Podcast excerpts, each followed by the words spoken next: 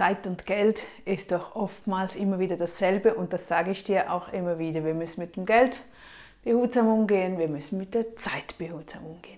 Nun geht es um die Zeit, ein, ein kleiner Zeittipp. Wenn du dir Gedanken gemacht hast, für was brauchst du am meisten Zeit? Warum hetzt du von diesem Termin zum nächsten und zum nächsten? Wenn du rausfindest, warum du das machst, weil du nicht Nein sagen kannst, weil dir das weil du nicht gerne alleine bist, weil du nicht gerne unverplante Zeit hast. Überlege, wie kommt es dazu? Ich liebe es, wenn ich einfach keinen Zeitdruck habe, wenn ich keinen Termin habe.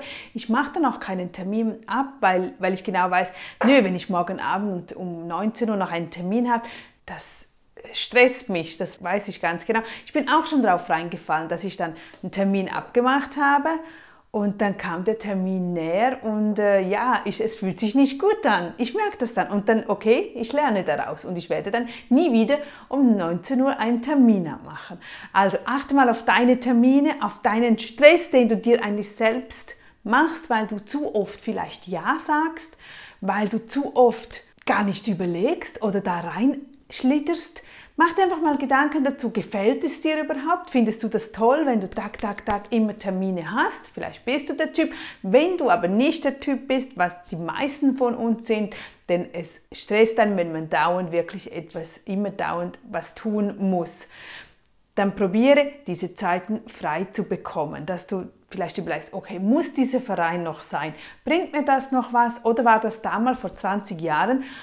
Hat das viel, viel Freude und Spaß gemacht. Vielleicht ist das dieser Verein jetzt nicht mehr das Richtige. Oder vielleicht ist diese Abmachung, dass ich jede Woche dort und dort hingehe, ist es wirklich noch das, was ich will, was mir Freude bereitet, wo ich was beitragen kann. Und wenn du dort Termine löschen kannst und sagst, okay, ich werde jetzt halt in Zukunft das nicht mehr so handhaben, ich werde das anders machen, und du löschst so einen Termin raus, dann bitte lass es momentan so sein. Nicht, dass du den Termin gleich wieder ersetzt mit einem neuen, dass du schon wieder einen neuen Termin hast, sondern lass es einfach mal zwei, drei Wochen in Ruhe so sein und fühl in dich rein, wie sich das anfühlt, wenn du jetzt plötzlich am Freitagabend keinen Termin mehr hast. Das, das ist erst, wenn du dann keinen mehr hast, dann spürst du, ob es dir gut tut oder ob es dir nicht gut tut. Aber das kannst du erst danach, wenn du das, das rausgenommen hast.